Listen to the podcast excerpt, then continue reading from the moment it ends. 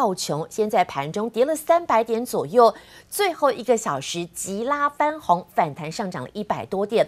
我们先来看到为什么盘中会跌了三百点呢？第一个。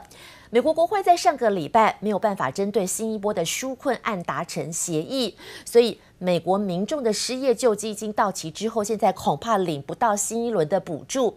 目前，美国财政部长梅努钦携手白宫的幕僚长梅多斯现身，他说自己已经跟民主党的一些相关人士碰面了，经过了三个多小时之后呢，现在还是没有结果，所以今天继续讨论。So we spent, I guess, about three and a half hours with the Speaker and Senator Schumer. I, I think we would also characterize the discussions as the most productive we've had to date. There's still a lot of work to do. Uh, we've agreed that tomorrow uh, the staff will meet and make additional progress, follow up. We have a bunch of specific follow up items, and then Monday, uh, Chief Meadows and I expect to meet again with them to continue our discussions. It is a priority for the president. We're still a long ways apart, uh, and I don't want to suggest that uh, that a deal is imminent because it is not. Uh, but like with any deal, as you make progress, I think it's important to recognize that you're making progress uh, and not set an unrealistic expectation. The president is checking in uh, literally on a, a hourly basis. 父亲说：“现在朝野两党的人呢，都针对了到底要不要进行下一轮的纾困，各自有自己的意见。那自己跟民主党的领袖在今天还会再有进度，再进行磋商。目前已经出一些一些相当有成效的讨论。只不过大家关心的是，到底新一轮的刺激方案在前一轮即将到期之后，是不是还能够再领到这些纾困？当然，现在白宫的幕僚相当的挣扎，一来。”如果再纾困金额再跟之前一样多，那大家领纾困金就好了。不工作，不工作就没有办法达成川普现在希望能够振兴经济、赶快复工的效果。所以今天还有进一步的磋商。好，说到了川普，现在对于一些经济的纾困相当的两难，因为他希望大家赶快复工、赶快拼经济，有助于他的这一次持续的竞选连任。七月底的时候，川普曾经提出，他说：“是不是这次总统大选呢？十一月的投票要往后递延呢？”最主要的理由说，邮寄投票对于整个这个总统大选的投票制度来说相当的不公平。但是白宫幕僚长叫做梅多斯，梅多斯最新表示说，美国的总统大选还是会如期在十一月三号举行大选。That is not a good idea for the country. We, we don't have to look any further than New York to see what a debacle that mail-in ballots have been when we have weeks and weeks of delay of who the the uh, the winner is. We've got to make sure that we do this in a proper way. We're going to hold a, an election on November November 3rd, and the president is going to win. 川普其实过去。 一直试图想要降低民众对于邮寄投票的信心，怎么说呢？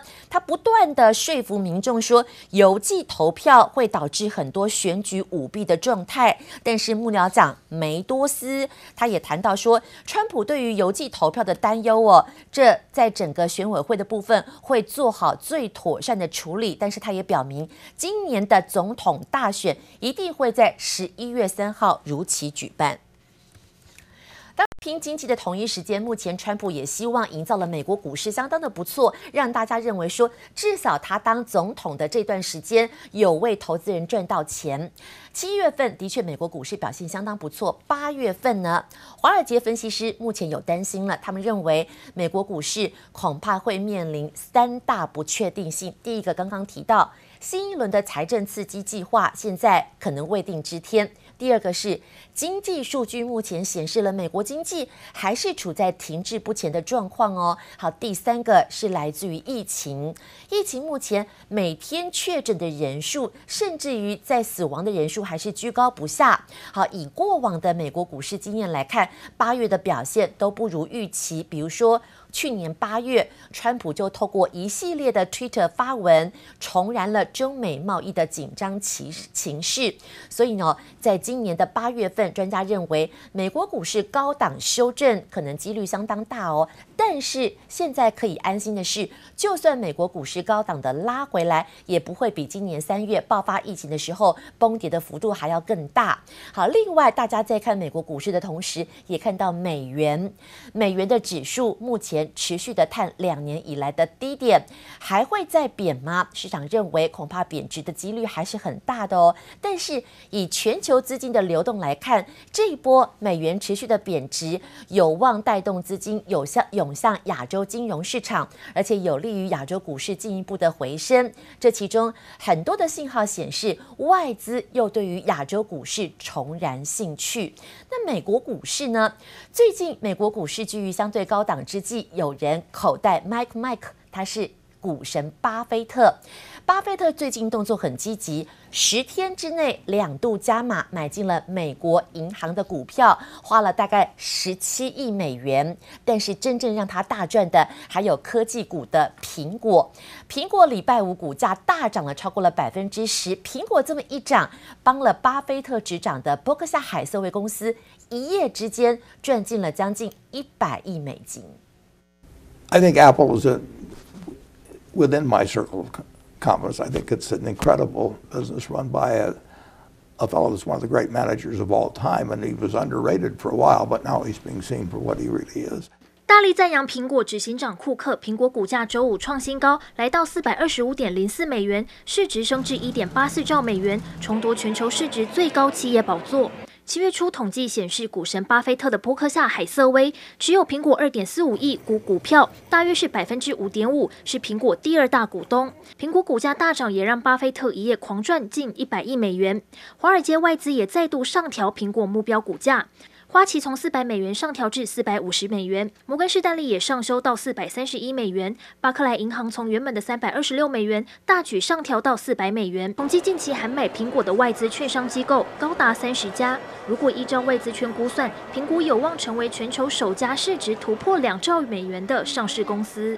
苹果作为科技股，在美股这边的一个科技股，它包含了，我觉得他们对未来。资资金大家都会涌进到科技这一块，有相当高的一个期待。那其实就像台湾的这边台积电，也是成为呃各种就是存股他们一个首要的一个标的。苹果重夺全球市值最高宝座，扑克夏跟着受惠。尽管在公卫事件爆发初期，扑克夏持有超过一千三百亿美元，错失美股第二季行情。不过，靠着长期持有苹果，获得不错收益。近期，巴菲特更是大动作，短短十天内就砸了超过十七亿美元，两度加码美国银行股票。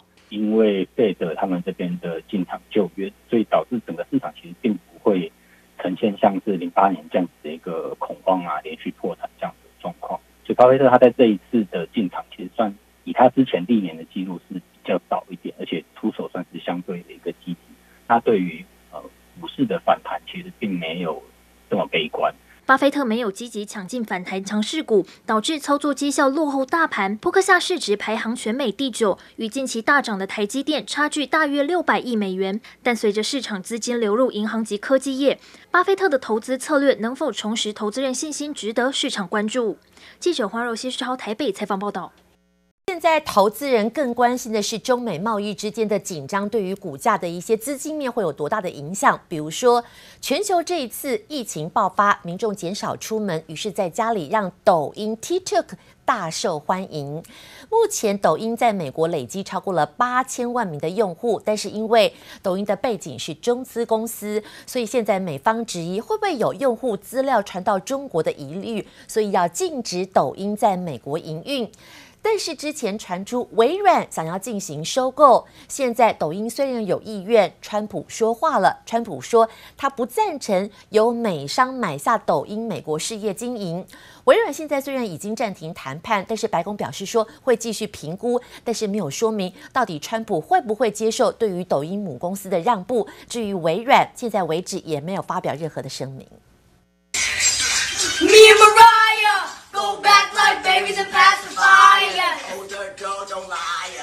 全球新冠肺炎疫情爆发，许多国家封城，民众减少出门，让抖音大受欢迎，很多大明星也相当热爱。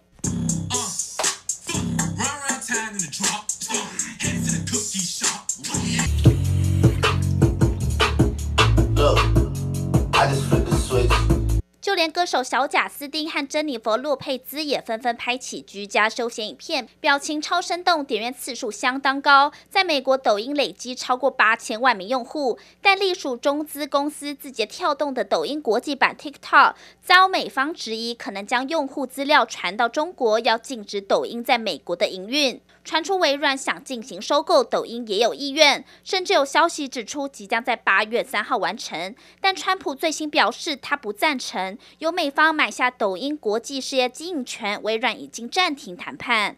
We're looking at TikTok. We may be banning TikTok. We may be doing some other things. There are a couple of options, but a lot of things are happening. So we'll see what happens. But we are looking at a lot of alternatives with respect to TikTok.